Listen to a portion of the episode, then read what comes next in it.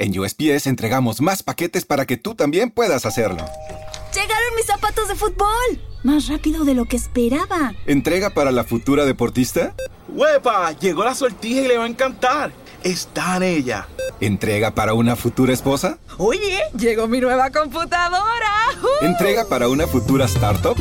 En USPS, sin importar el negocio que tengas, siempre estaremos entregando por ti. Entregamos para todos. Conoce más en usps.com diagonal para todos. ¿Te preocupas por tu familia? Entonces, ¿por qué darles solo huevos ordinarios cuando pueden disfrutar de lo mejor? Eggland's Best, los únicos huevos con ese delicioso sabor fresco de granja, además de la mejor nutrición, como 6 veces más vitamina D, 10 veces más vitamina E y 25% menos de grasa saturada que los huevos regulares, además de muchos otros nutrientes importantes. Así que, dales los mejores huevos. Eggland's Best, mejor sabor, mejor nutrición, mejores huevos. Muy buenas a todos ustedes, bienvenidos a NAC Channel Barça Radio aquí en Spreaker y también en Soundend más tarde. Bueno, eh, vamos a hablar del partido de ayer, uno de los partidos de ayer, no el que transmitimos eh, en vivo desde NAC Channel Barça Live en Twitch y en YouTube, sino del otro. Sí, sí, del que también estuvimos pendientes y que a lo mejor hubiera sido mejor seguir por el espectáculo en sí. O sea, seguir en cuanto a la narración. Vamos a analizar un poquito cómo fue la eliminatoria. El Salzburgo Bayern de Múnich del partido de ida de hace tres semanas. Un partido que la verdad es que fue muy diferente al que hemos visto en el día de ayer. Empate a uno, con un Salzburgo valiente, osado, eh, jugándole de tú a tú a todo un Bayern de Múnich que en varias ocasiones del encuentro se mostraba desubicado. 1 a 0, que luego fue maquillado el marcador en los últimos minutos por un Bayern de Múnich que finalmente eh, se marchaba a Múnich nuevamente, concluía ese partido con un empate que no resolvía nada, porque el valor doble de los goles en campo contrario ya no tiene sentido. Con lo cual, perdón, la situación era eh, no complicada, porque ya sabemos que el Bayern de Múnich pues es un equipazo. Es un equipazo que a la que aprieta el acelerador y a la que se entona y a la que se pone a jugar como es debido, pues no hay nada que hacer contra él. Hoy por hoy, el Bayern de Múnich es un equipazo es el mejor equipo del mundo. Y solamente hay para mí dos equipos, dos, que le pueden hacer sombra, como son el Liverpool, que por cierto, en el partido de ayer, contra el Inter, ese sí fue el que narramos, que fue un partidazo, que hay que decirlo, que fue un partido que, bueno, que solamente eh, hubo un gol, el gol de Lautaro Martínez, que marcaba en la segunda parte y que ponía las cosas pues un poquito candentes, un poquito calentitas, pero que ocasiones tuvieron cada uno de los dos equipos. Se jugó más en el centro del campo que en, los, que en, lo, que, es en las porterías, en las áreas, porque los eh, centrales defensivos estaban muy atentos y repelían cada ocasión que tenía el, el contrario. Un Liverpool que al final se clasificaba por el global de la eliminatoria que fue de 2 a 1 y que al final eso era más que suficiente como para llevarse el gato al agua con ese 0-2 de la ida en San Siro de un partido magistral y redondo. No se puede esperar de los grandes equipos que siempre hagan grandes partidos, siempre y más en eliminatorias a doble partido, 180 minutos. Habrá momentos en los que el rival te pondrá en dificultades. Esto es lo que pasó también, como hemos dicho al principio de este vídeo, con el Bayern de Múnich visitando un estadio, el del Casino Salzburgo, o como se llama ahora, Red Bull Salzburgo, que en su casa es muy difícil de batir. Lo bueno es que Múnich y Salzburgo están bastante cerca geográficamente, están en, la frontera de por medio, pero bueno, hay como mucho, no sé, no me atrevería a decir qué distancia hay, pero seguro que entre los 200 y 300 kilómetros como mucho. Y eso también hace que, que se haya una cierta comodidad. Una cierta comodidad en una eliminatoria que, bueno, son dos equipos que, aunque son de países diferentes, se conocen perfectamente. Perfectamente, porque Austria en el pasado estuvo eh, anexionada a Alemania y la Liga Austríaca no existía. Era los equipos que conforman la Liga Austríaca eh, formaban parte de la antigua Liga Alemana, ¿no? De la Alemania del, del, oeste, no, del este, la Alemania occidental, ¿no? Cuando Alemania estaba dividida en dos partes.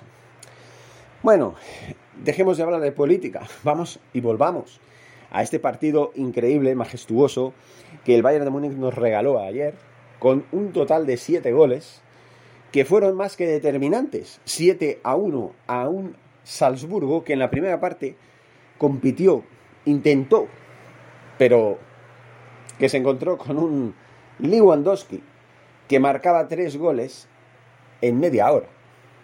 Cuando tú tienes un tío como Lewandowski, polaco de nacimiento, cuya selección no va a hacer nada porque ya saben que no es lo mismo tener un, un, Lewandowski con un equipo va bueno que no pues una selección con 11 Lewandowskis, cada uno jugando su puesto.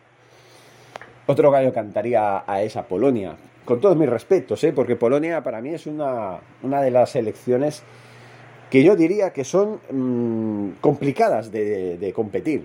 Complicadas. Son, son selecciones con grandes jugadores. Con jugadores de calidad, con jugadores que son eh, pues capaces de hacer cosas buenas, grandes, ¿no? Pero eh, estamos ante un jugador, Lewandowski, que ha explotado demasiado tarde para su edad. Si este Lewandowski que estamos viendo desde el año 2019-2020 hubiera explotado hace 10 años. Yo no digo que Messi hubiera estado más opacado y no hubiera conseguido lo que ha conseguido. Seguramente sí. Pero Lewandowski hubiera estado en el top 3. En el top 3. Compartiendo historia con los Messi y Cristiano Ronaldo aunque en aquel entonces Lewandowski era un buen goleador, era un jugador, bueno, pues que hubo un tiempo en el que, no hacía prácticamente nada. Era un negado y era un jugador que, que, no tenía suerte, pero poco a poco con la edad se fue curtiendo y su calidad salió a flor de piel. Es un jugador que marcar tres goles en la Champions pues antoja bastante difícil. Son cosas que solamente han conseguido jugadores de, renombre como los que hemos nombrado, como Messi o Cristiano Ronaldo en sus mejores tiempos, o el propio Lewandowski, o más, ¿no? Habrán más jugadores, por supuesto, no solamente estos tres, pero es un grupo selecto de jugadores que son fuera de serie, que no se pueden comparar con otros. Que sí, que pueden haber, cualquier jugador puede tener la suerte de tener, bueno, marca tres goles. En sus tiempos, en los años 80, ya la competición era diferente, no era ni la Copa de Europa, o no sé si era la, era la Copa de Europa de aquel Barça de la temporada 85-86 en la semifinal de Göteborg, 3-0, los tres goles de Ángel Pichi Alonso, precisamente ese fue un partido increíble, memorable, que nos llevó a la final, ¿no? Pero bueno, son, estamos hablando de, casos que dices, bueno, jugadores que son buenos, de buena proyección, que marcan goles y bueno, te marcan tres goles. Te pueden marcar tres goles cualquiera, pero, pero que te marquen tres goles jugadores como estos, los top 3, top, 4, top 5, más cotidianamente, más mm, continuamente, porque hubo incluso Messi y Cristiano Ronaldo han llegado a marcar hasta cuatro goles o cinco en un partido de Champions. Pero claro, Lewandowski está en este grupo selecto, ¿no? Y para mí brilló con luz propia. Brilló con luz propia. Porque Lewandowski es uno de esos jugadores que no te dejan indiferente. Pero los siete goles no se, marcó, no se marcaron solamente por Lewandowski. También se marcaron por eh, jugadores como eh, Genabri, que marcó dos goles, Vamos a repasar bien. En el minuto 12, marcaba el primer gol de penalti, sí, de penalti. Lewandowski, también otro gol de penalti en el minuto 21, o sea, imagínense, nueve minutos más tarde. Luego, dos minutos más tarde, Lewandowski repetía y hacía el 3 a 0. Y finalmente en el 31, una media hora mágica, Genabri, a pase de Coman, vaya equipazo, es que hay que decirlo, marcaba el 4 a 0. Ahí se iba todas las aspiraciones de un eh, Salzburgo que, pues, ¿qué puedes hacer cuando el equipo que tienes delante te aprieta la máquina y te saca hasta el hígado? No se puede hacer más.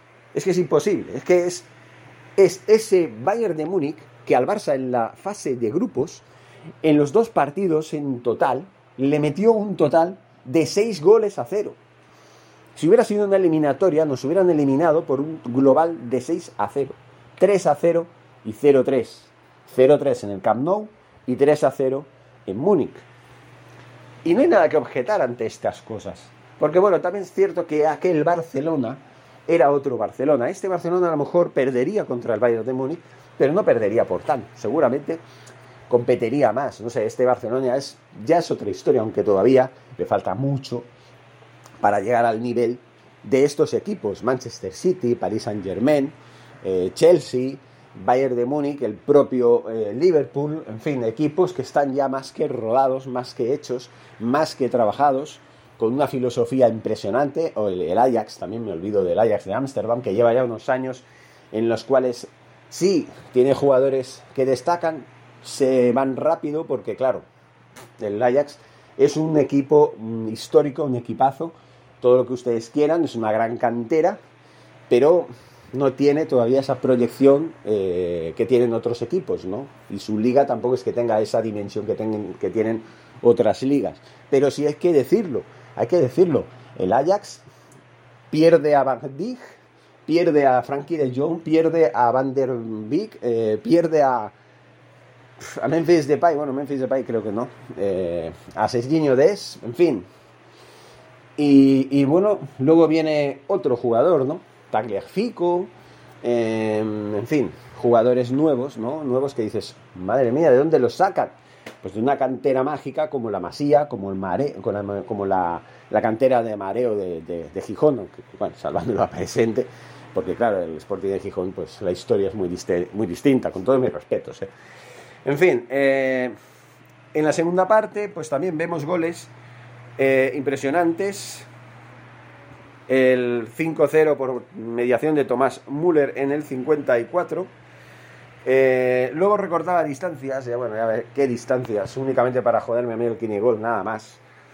Un jugador de nombre ilegible, Kiergaard, podemos llamarlo así.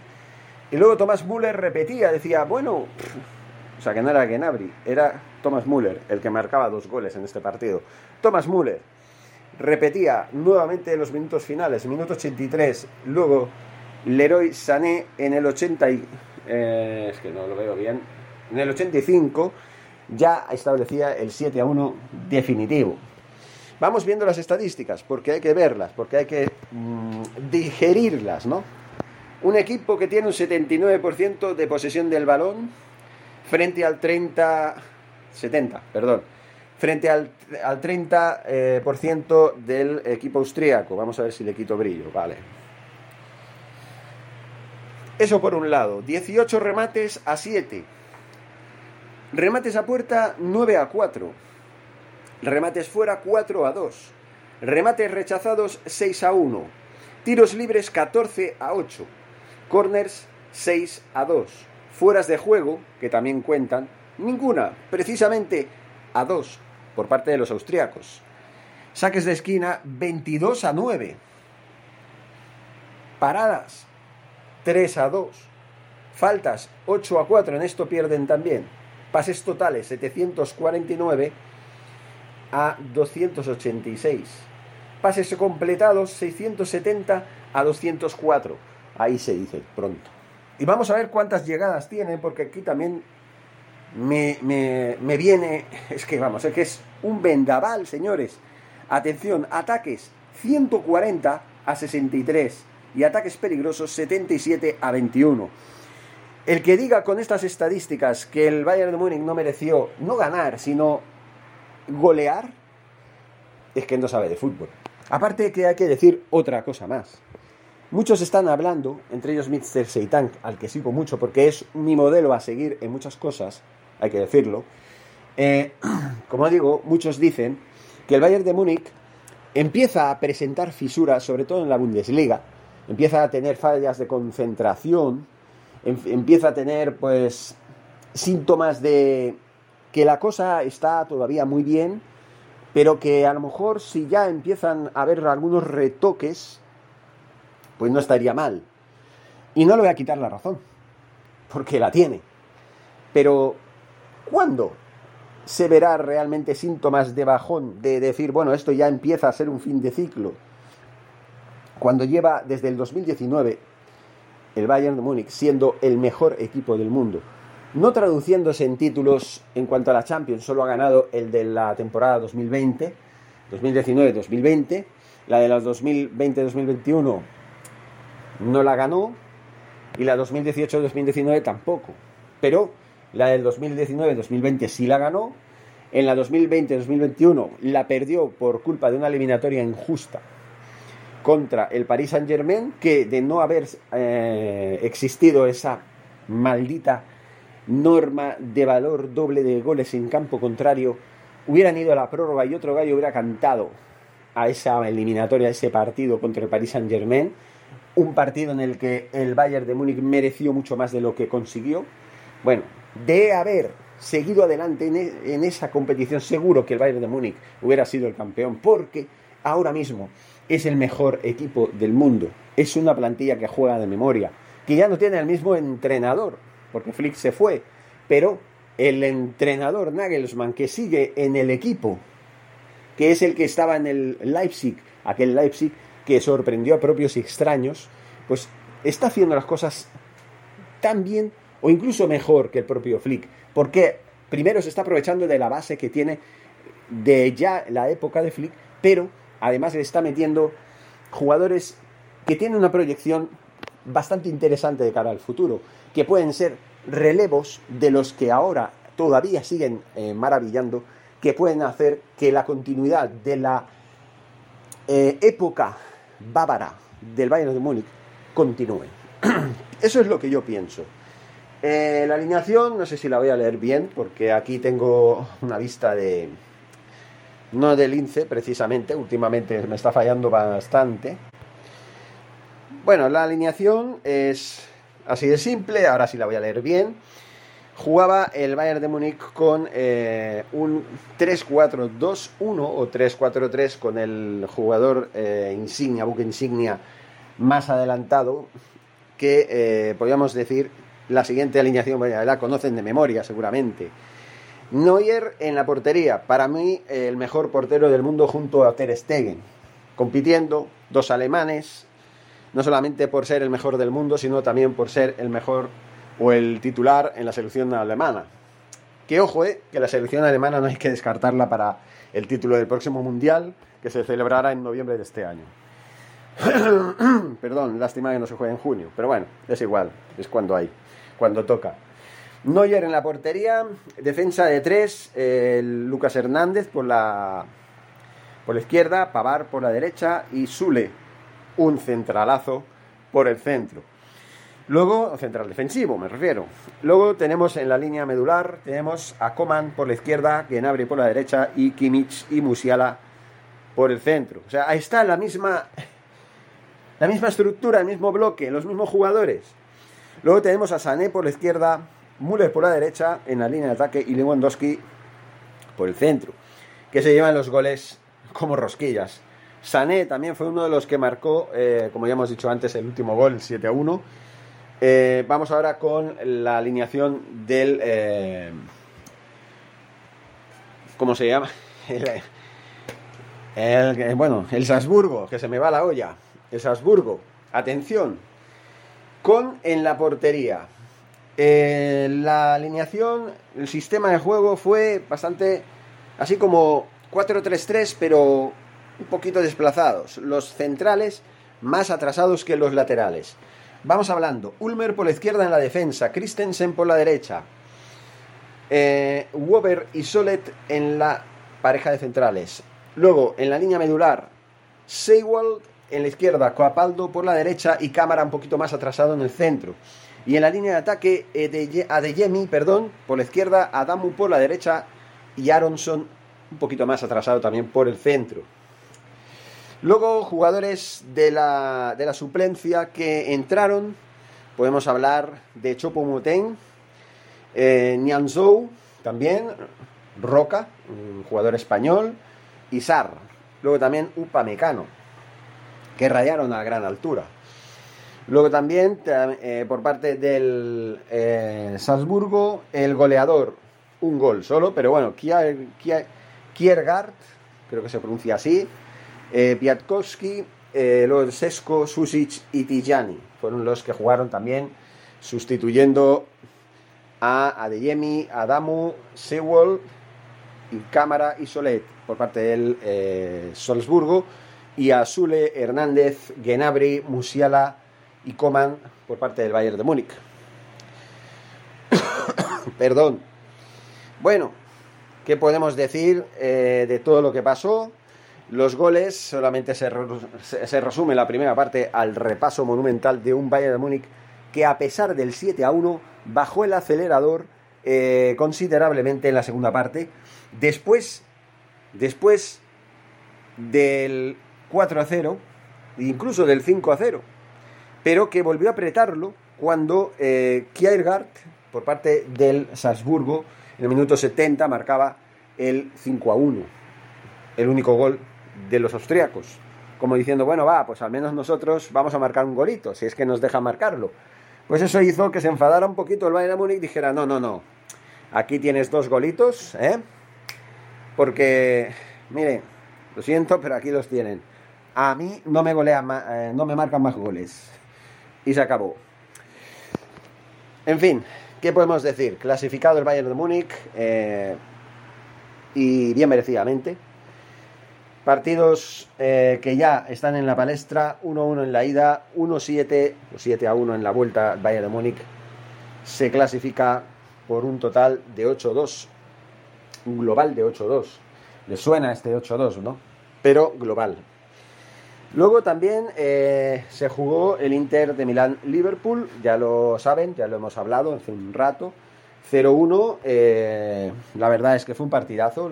El partido de vuelta, el partido de ida ya fue más decantado por el eh, Liverpool, por ese 0-2, pero en este partido la verdad es que el Inter intentó todo lo posible para poder igualar la eliminatoria o quién sabe incluso darle la vuelta. Lautaro Martínez en el 62 eh, fue el, único que hizo el gol que ponía las esperanzas en una posible remontada. finalmente se quedó ahí.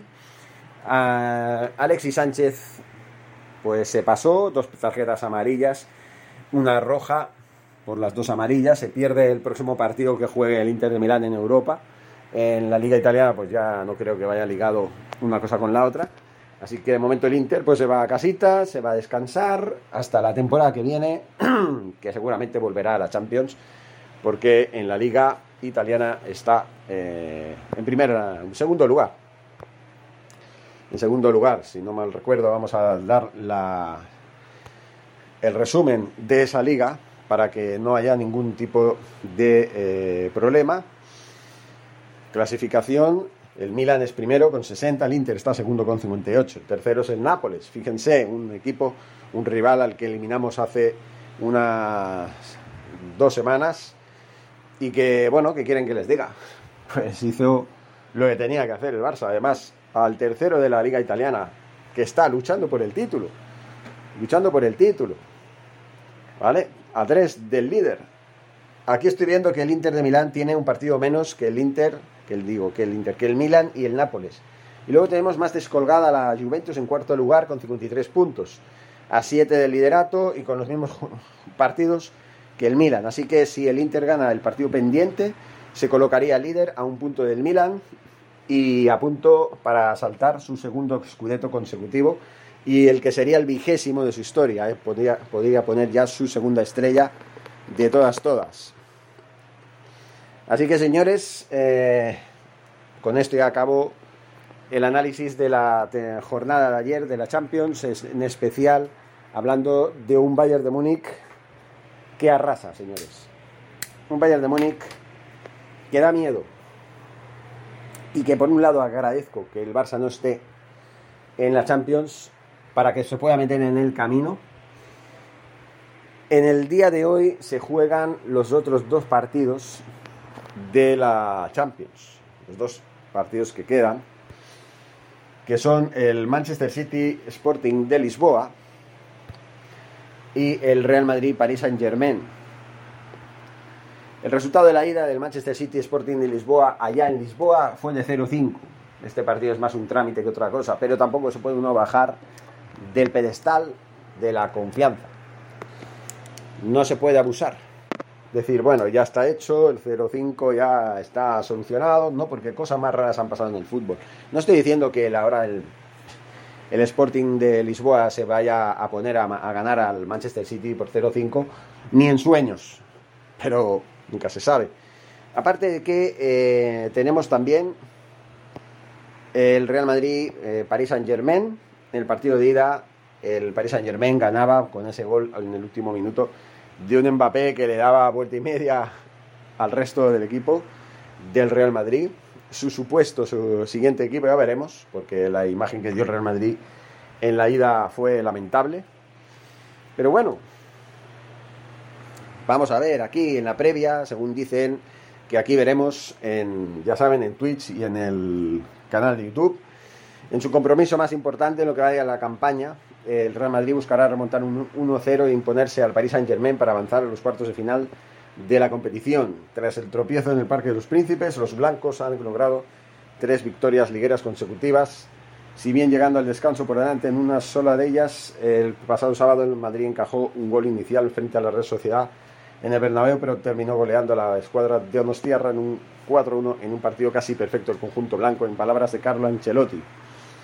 Bueno, simplemente, ¿no?